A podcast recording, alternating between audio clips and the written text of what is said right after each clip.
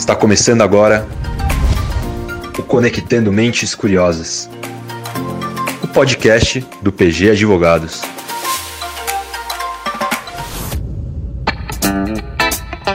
Oi, pessoal, eu sou Silvia Curado. E eu sou o Gustavo Maganha, e esse é o Conectando Mentes Curiosas, o podcast do PG Advogados, que é um espaço para falar sobre tecnologia, inovação e direito.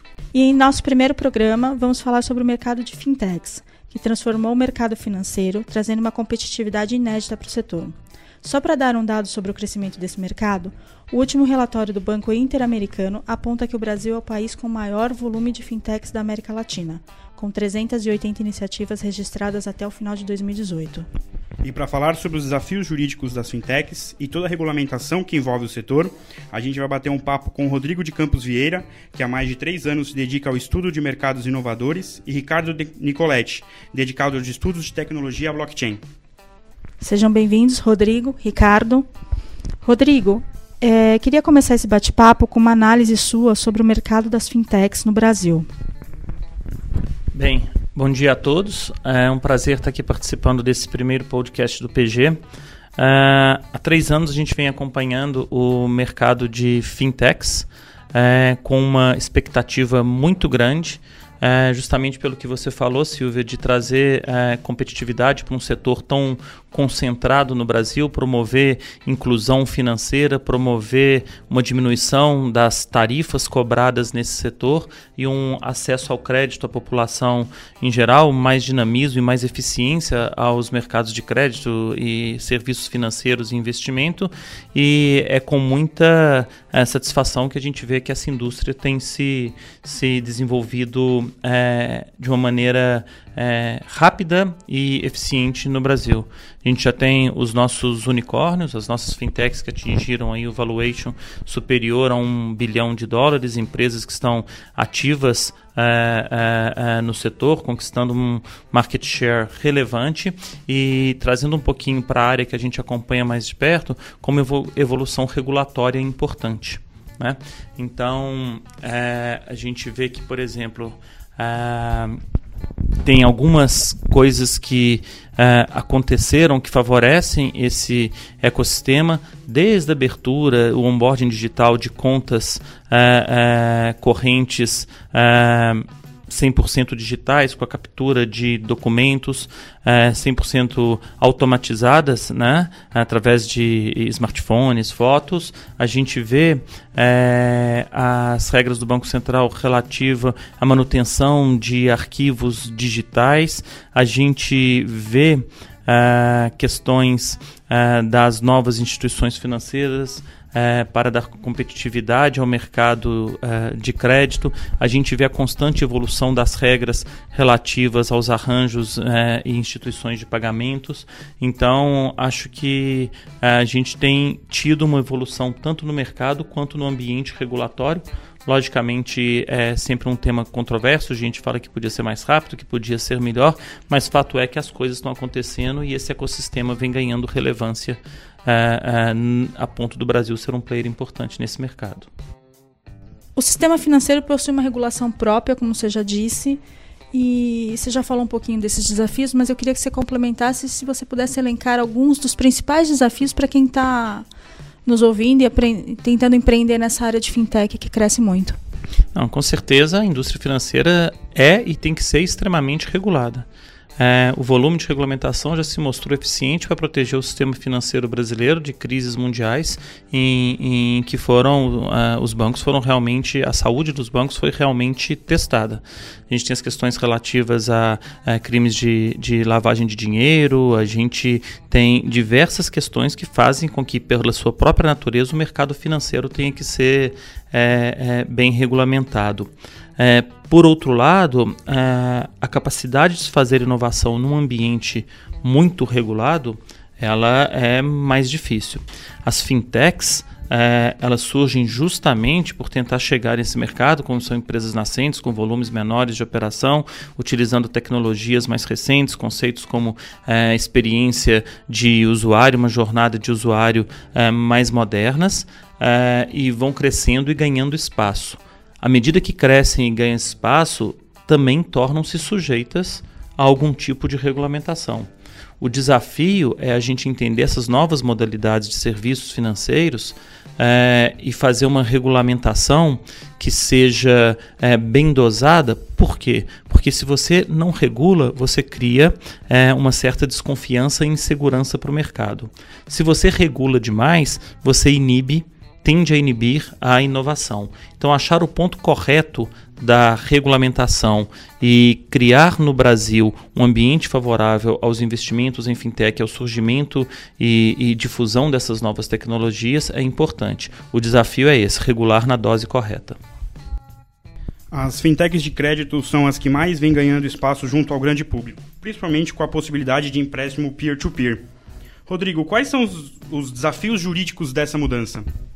É, esse é um assunto que eu gosto muito de falar e vou até mencionar um pouquinho é, sobre o histórico dele, é, na verdade, com a, a, criação de plataformas na internet, na medida que a internet foi evoluindo e a gente evoluiu de uma web é, 1.0 para 2.0 e chega num momento em que ela é mais participativa interativa com conteúdo mais customizado, foi possível fazer essas plataformas onde você conseguia reunir é, investidores que tinham uma certa disponibilidade financeira para investir e tomadores de crédito que precisavam de dinheiro para algum projeto específico ou simplesmente para financiamento é, aí de atividades do seu dia a dia.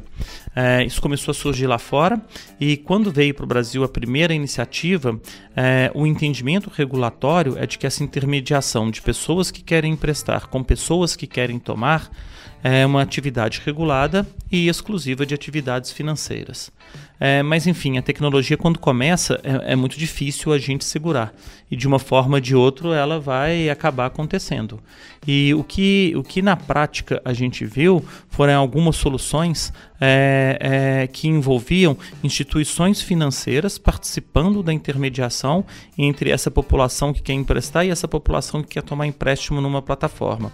Assim, bancos pequenos, médios e financeiros é, regulados e que tinham plataforma para originar operações de crédito começaram a se colocar é, é, nessas plataformas através da, da, das operações ativas vinculadas, em, é, que quando alguém quer emprestar, ela subscreve um recibo de depósito bancário ou um certificado de depósito bancário de uma instituição financeira e essa operação é casada com uma operação de crédito para o tomador, que por sua vez emite uma cédula de crédito bancário.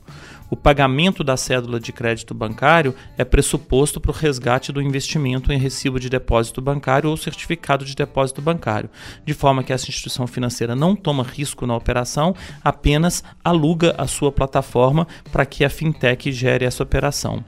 É, tem algumas variações dessa modalidade de operação. Foi feita também é, e, e, é feita a operação através da cessão das cédulas de crédito bancário gerados pelo tomador é, é, para a, a, fintech, mas isso era uma operação intermediada. E o intermediário que aluga sua plataforma tem que ser remunerado por isso. Assim, essas operações não podiam ser tão efetivas em termos de custo é, quanto deveriam ser. E atento a esse mercado, e depois de muita discussão é, com, com, com, a comunidade envolvida, o Banco Central soltou a, a, a, regulamentação das sociedades de empréstimo entre pessoas e das sociedades de crédito direto, que são duas instituições financeiras, é, é, assim definidas pelo Banco Central, que podem atuar no mercado de crédito como estrutura, através de plataformas eletrônicas com uma estrutura regulatória é, é, mais simplificada, o que resulta em custos menores é, dando mais dinamismo aí para o mercado de crédito, aumentando a competitividade nesse setor. É, é, um prazer para mim estar aqui também, Rodrigo. Como você, como você disse, né? É bem legal essa ideia aí de um, de um podcast. É, é muito legal participar disso. Está sendo um grande prazer para mim. É, em relação né, ao, ao, a esse, esse método peer-to-peer -peer de empréstimo, né, de, de se ceder dinheiro, que eu acho fantástico, né, a gente já conversou bastante sobre isso aqui no PG. É, muito se diz, né, sobre desafios, sobre dificuldades, e a gente acaba vendo que são uma série de normas, né? Não é porque são fintechs menores, né? Porque é uma proposta muito rebuscada, é, eles vão ter que observar diversas regras, né? Diversas legislações bastante importantes. E esses players novos que estão entrando no mercado com esse método, eu acho que é muito importante o cuidado para se não ter precedentes ruins para se ter uma estrutura de compliance e de registros legal para que isso funcione assim de uma forma bem azeitada, né? Porque qualquer precedente ruim pode afetar o modo como a indústria vê esse método, né? Eu acho que talvez esse daí seja o grande cuidado que esses players vão ter e que a gente vai observar bastante aí, que é bastante interessante nesse método de pagamento. Enfim, eu acho que o desafio, né, desses players vão ser esse cuidado aí, né, que eu tenho certeza que vão ter para que não, não existam precedentes ruins, né, nesse nesse novo sistema aí que a gente está vendo funcionar bastante no Brasil hoje. Bom, a gente falou um pouquinho dessa modalidade peer-to-peer e além dessas fintechs de crédito, outra modalidade que a gente vê com bastante crescimento são as inovações que ocorreram nos meios de pagamento. Eu queria que vocês comentassem e falassem um pouquinho como é que vocês enxergam esse crescimento. É, as regras sobre arranjos de pagamento já existem há algum tempo, né? É, vêm sendo aperfeiçoadas na medida que a indústria se desenvolve. Então, os limites operacionais dos arranjos instituições de pagamento sujeitos à autorização do Banco Central do Brasil, as questões de interoperabilidade entre eh, os arranjos de internet e os arranjos de cartão, a mensageria das operações eh, tem sido objeto de estudo e constante desenvolvimento aí, eh, pelo, pelo Banco Central. A gente vê novidades na forma de captura de operações. Acho que a tendência agora é migrar do modelo que antes a gente tinha as maquininhas aí, transação de operações de cartões plásticos com novas formas de, de captação dessas transações através de QR Code ou biometria ou outras formas.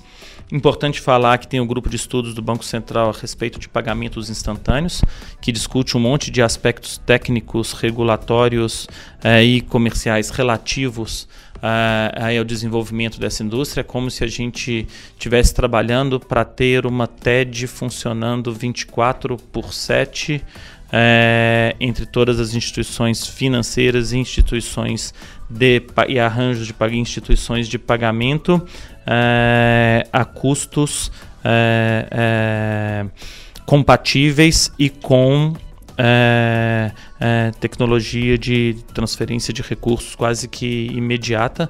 Isso é um, um grande avanço é, para o nosso, nosso sistema de pagamentos e é um caminho sem volta que a gente está aí indo nessa direção. Além das transformações digitais que o mercado sofreu nos últimos anos, tivemos o crescimento dos criptoativos como o Bitcoin, é, suportado pela tecnologia de blockchain que permitiu sua aplicabilidade. Rodrigo, fala para a gente mais um pouco sobre isso. Esse é um assunto muito interessante, é, né, Gustavo? A origem lá do Bitcoin, é, ele vem de 2009 com uma é, reação à crise de 2008, em que o sistema financeiro tradicional é, intermediado por, é, pelos bancos se mostrou é, inadequado num determinado contexto. Teve a quebra do Lehman Brothers e com toda a consequência que isso causou nos Estados Unidos e na economia é, mundial. E naquela época, então, é, divulgou-se o paper do, do, do, do Bitcoin é, para é, propor uma nova forma de transferência de ativos desintermediada. Para colocar isso de uma forma mais simples, se eu transfiro para você uma foto que eu tenho no meu telefone via WhatsApp, por exemplo, aquela foto ela existe para mim e passa a existir para você. Esse é um efeito de duplicação que não pode ocorrer quando você transmite valores. Então, se eu tirar 100 dinheiros que sejam da minha propriedade e quiser passar para a sua propriedade, esses 100 dinheiros têm que deixar de existir para mim e passar a existir para você. É, isso antes era feito apenas de forma de um ente, de uma instituição financeira ou de alguma outra instituição, quando a gente está falando de ativos não financeiros que cuidavam dessa intermediação.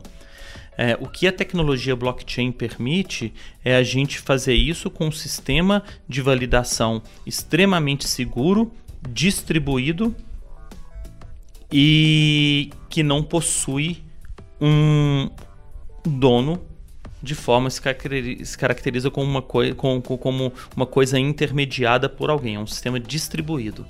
É, e logo, logo uh, a tecnologia foi, é, foi evoluindo, surgiu o Ethereum com um blockchain programável, depois outras é, é, organizações para desenvolvimento de sistemas de blockchain, Corda, R3, diversos outros. Hoje deve existir, sei lá, mais de 50 instituições desenvolvendo blockchains específicos em diferentes contextos, nos mais variados países. Percebeu-se a capacidade de utilização do blockchain para transferência de ativos é, não necessariamente financeiros, entre entes privados, de forma rápida, é, segura e com, com é, um custo que tende a ser mais baixo do que, os, do que a tecnologia tradicional que hoje permite essas transferências. Então, acho que talvez a maior revolução que a gente esteja vivendo na parte da forma como as pessoas trocam riquezas, e é isso mesmo, com essa abrangência toda, seria a tecnologia blockchain e a sua evolução. É, eu, inclusive, né, na minha opinião, eu acho que o, o desafio aí, um, um, grande desafio que o Brasil e o mundo vai ter, né, para que o blockchain e os criptoativos eles funcionem, eu acho, Rodrigo, que vai ser o, o modelo tributário, né? É, com essas novas formas de transferência de ativos, eu acredito que novos modelos tributários vão ter que existir, né? E eu acho que essa daí vai ser uma coisa que vai ser muito interessante de se assistir bem de perto. É, esse é um bom ponto. Hoje a gente tem até recentemente uma nova a instrução normativa da Secretaria da Receita Federal que ela inclusive solicita é, das exchanges de criptoativos operando no país uma série de informações a respeito das transações realizadas que não necessariamente as exchanges têm ou que não necessariamente qualquer pessoa física ou jurídica que esteja envolvida no trading de criptoativos tem. Então precisa haver uma acomodação nesse, nesse é, contexto também é, é, de se achar uma, uma regulamentação num nível adequado é, para dar garantia, seja para o governo, seja para quem está trabalhando, de que a tecnologia vai ser desenvolvida num caminho que seja benéfico e saudável para a sociedade. Mas você tem toda a razão. Bem, é, acho que a gente pode entrar agora talvez num outro assunto, que é a regulação dos crowdfundings. Eu sei que o assunto é extenso, mas eu queria que você desse uma introdução sobre o assunto, o Rodrigo falasse um pouquinho sobre isso. Então vou dar uma pincelada, mas é, esse assunto é, é bem abrangente. A gente pode começar a falar desde os é, crowdfundings como surgiram em campanhas de arrecadação de recursos sem qualquer tipo de retorno para quem estava aplicando aquele recurso no crowdfunding. A gente pode falar também pelos é, do, dos crowdfundings de recompensa, em que você financia o desenvolvimento de um novo produto ou serviço, e a gente pode falar também depois do crowdfunding de investimento e como eles surgiram. No Brasil, a gente tem uma regulamentação já que foi bastante discutida pela CVM, a instrução CVM, é, com o mercado durante o processo de, de, de audiência pública, que é a instrução CVM 588, e a gente pode associar esse assunto ao tema das criptos, porque aí a gente vai falar de ICO, vai falar de STO, vai falar dos testes para caracterização de valores mobiliários e atração de regulamentação nos diversos mercados, como é que os países estão se posicionando, quais jurisdições estão se destacando e é uma questão muito interessante que tem questões até de tornar economias mais competitivas e dinâmicas e atrair capitais. Então, a minha sugestão é a gente fazer o próximo podcast sobre isso em continuidade desse bate-papo que a gente teve aqui hoje. É, então, Rodrigo, eu acho que dá para fazer um outro podcast. Acho que o, o, assunto é bem denso. Eu queria até te convidar para para um próximo podcast para a gente falar de crowdfunding, mas eu queria dizer aqui que a gente já tem um material bem extenso de blockchain lá no nosso site. Quem quiser acessar é pgadvogados.com.br e nosso tempo está chegando ao fim. Eu gostaria muito de agradecer a presença do Rodrigo e do Nicolete e deixar nossas redes sociais aqui também. Quem quiser acessar, a gente também tem as nossas redes sociais ativas e os podcasts todos. Se você não está ouvindo agora, você pode ouvir também todos os podcasters no Spotify, no YouTube, que a gente vai colocar em todas as plataformas. Gostaria de passar a palavra para vocês, para vocês agradecerem e se despedirem. Muito obrigado. A gente quer atrair o maior número de ouvintes para esse podcast. A gente faz isso porque a gente gosta, a gente se sente extremamente é, desafiado pela é, como aplicar o direito às novas tecnologias. É como se a gente tivesse é, vivendo uma revolução industrial dos nossos tempos e participar ativamente disso e ajudar a criar os caminhos para uma sociedade melhor, mais justa, com menos conflitos, é, mais igualitária, é, é um prazer muito grande para a gente associar nossa atividade profissional a esse propósito. É, e tão importante quanto tudo isso é iniciar discussões sobre esse tema, né? Sobre esses temas todos, né? Eu acho que isso é muito importante a gente ventilar isso e cada vez discutir mais isso. E quanto mais mentes curiosas a gente puder conectar, melhor vai ser. Bom, pessoal, e na semana que vem nós estaremos de volta com mais um Conectando Mentes Curiosas, o podcast do PG Advogados. Muito obrigado.